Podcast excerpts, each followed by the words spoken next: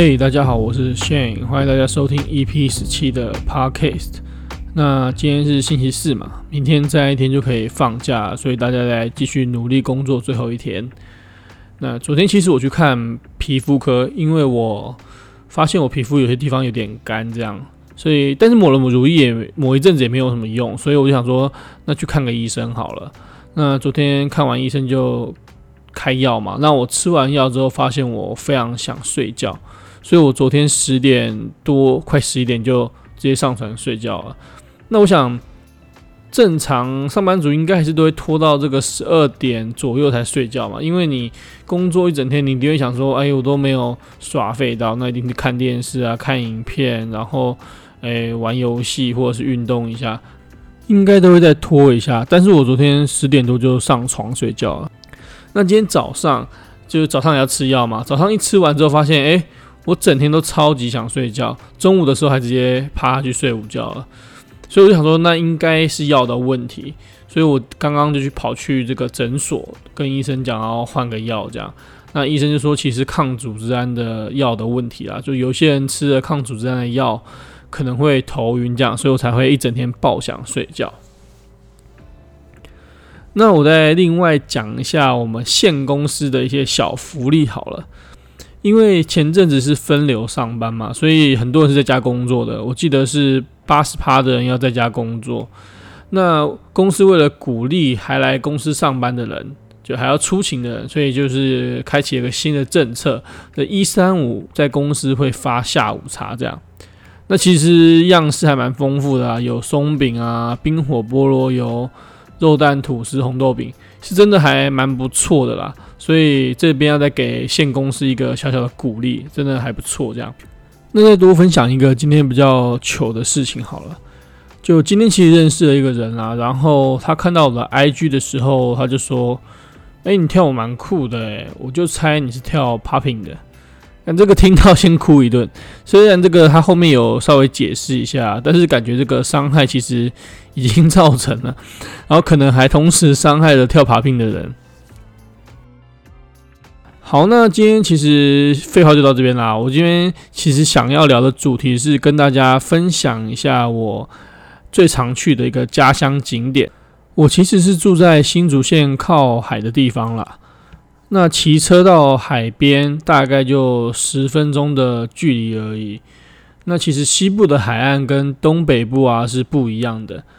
北部应该比较多的是那种白色的沙嘛，可能是贝壳沙之类的。但是它，但是西部的沙滩其实是黑色的，那可能是火山岩吧，不知道。反正我们的沙是比较细小的这样，然后比较不像贝壳沙这颗粒这么大。那因为我家是住靠海嘛，所以我们国小就是也有个远足的活动啊，就会远足到我们家附近的叫红毛港的地方。那我不知道大家以前有没有参加过远足啦？远足其实就是从学校，然后你一样是跟校外教学一样带一些饼干嘛，那就用走的方式走到某个景点，然后通常都要搭配写学习单呐。好像以前校外教学都会写一些学习单嘛。我记得国小的时候好像有去过木栅啦、天文馆啊、科博馆，应该都有写学习单。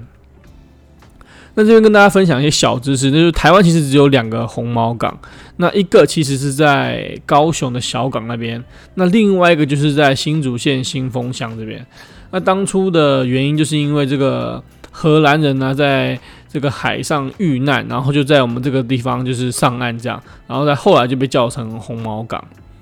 那在红毛港这边呢，其实还有另外一个有名的东西，就是红树林。其实红树林就跟呃，可能在台北的人都知道，在跟淡水一样有个红树林嘛。我记得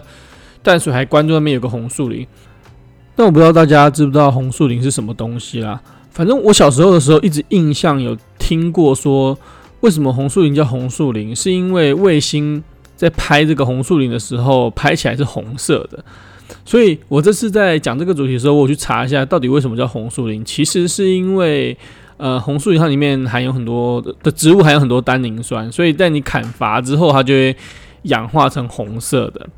所以我今天直接分享了三个小知识，这个生活智慧王型的频道。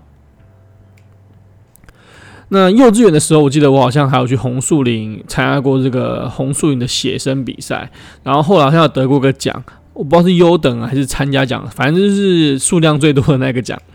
那红树林其实是一个很厉害的生态系啊，如果你小时候去看过红树林的话，你就会看到很多的那个招潮蟹跟弹涂鱼。那这边我就要分享一个印象很深刻的事情，其实小时候我们都会去路边买香肠。然后用细细的棉线啊，去绑住这个小小的香肠，然后去红树那边去钓那个招潮蟹。但我们只是把它钓起来了，没有把它带走，就是钓起来就把它放回去这样。那我不知道大家有没有看过招潮蟹？其实它是一只呃一种螃蟹，但它的有一只螯超级大这样，然后另外一只螯超级小，就是那种单身这个三十年那种那种图那种梗图有没有？它就是一只螯爆大这样。那其实我也不知道为什么。招潮蟹会想要吃香肠，完全不太合理。我觉得为什么沙滩会突然出现一个香肠，然后他就喜欢吃香肠？因为照道理他应该没有吃过香肠才对。但是这个 那边的招潮蟹就特别喜欢吃香肠，你只要绑香肠放在这个它的洞穴门口，它就会慢慢爬出来，然后去夹你的香肠，这样，然后就可以把它吊起来。但如果是弹涂鱼的话，好像就比较少人在钓了啦，因为它好像都是趴在那边而已。红树林顾名思义，其实它就是有很多植物嘛。那其实，在新竹的红树林里面，最主要就有两种植物，一种叫做海茄冬，那另外一种比较有名的就叫做水笔仔。那为什么水笔仔叫水笔仔？其实它的笔就是铅笔的笔啦。那我不知道有没有看过，其实它就是人如其名，它的果实长得就是长长一根一根一根的，很像一支很大支的铅笔这样。那它只要熟了，就会掉下来插到这沙里面，然后繁殖。那这个到时候我跟那个招潮蟹一起找一张照片放在 IG 好了，给这个可能从来没有看过这个红树林生态系的听众稍微了解一下。那我小时候，我阿公很喜欢带我去红树林或海边，所以我自己好像一直蛮喜欢海边的。那不是冲浪的那种水上设施那种海边，就是其实西部海边是一片沙嘛，然后可以去那边抓螃蟹啊，然后去踏浪那种的。然后我高中还大学的时候，有时候呃回家晚上我会诶骑车去海边，然后就纯粹真的是听海的声音这样，因为晚上其实什么都看不到，那你就只有听到海浪的声音跟这个远方的船的灯光还有星星，是真的蛮 chill 蛮放松的啦。那我还记得有一年大学的暑假，我就找了很多朋友来我家玩，这样。那好像有找了三四个团体，有竹友会啊、化工系，然后阳光椰子之类的。那那时候三团的行程我都安排一模一样，就是去海边玩，然后去吃饭，这样很像在坐时光机的感觉。就是诶，同样的行程，我就瞬间经历过三次这样。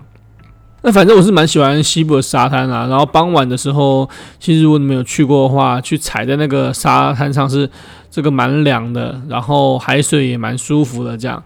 如果大家疫情结束之后，可能可以来新竹的海边或西部的海边走走啦，应该也还算不错。或是要去前几集一直提到的南寮玩一下也还可以啦，因为那边现在规划的还不错，可以放风筝之类的。但是新竹其实没什么好玩的啦，这可能是少数几个可以去的地方，所以如果大家真的玩到没地方去的话，再来看看就好。好，那今天就分享到这边吧，这个大家晚安，拜。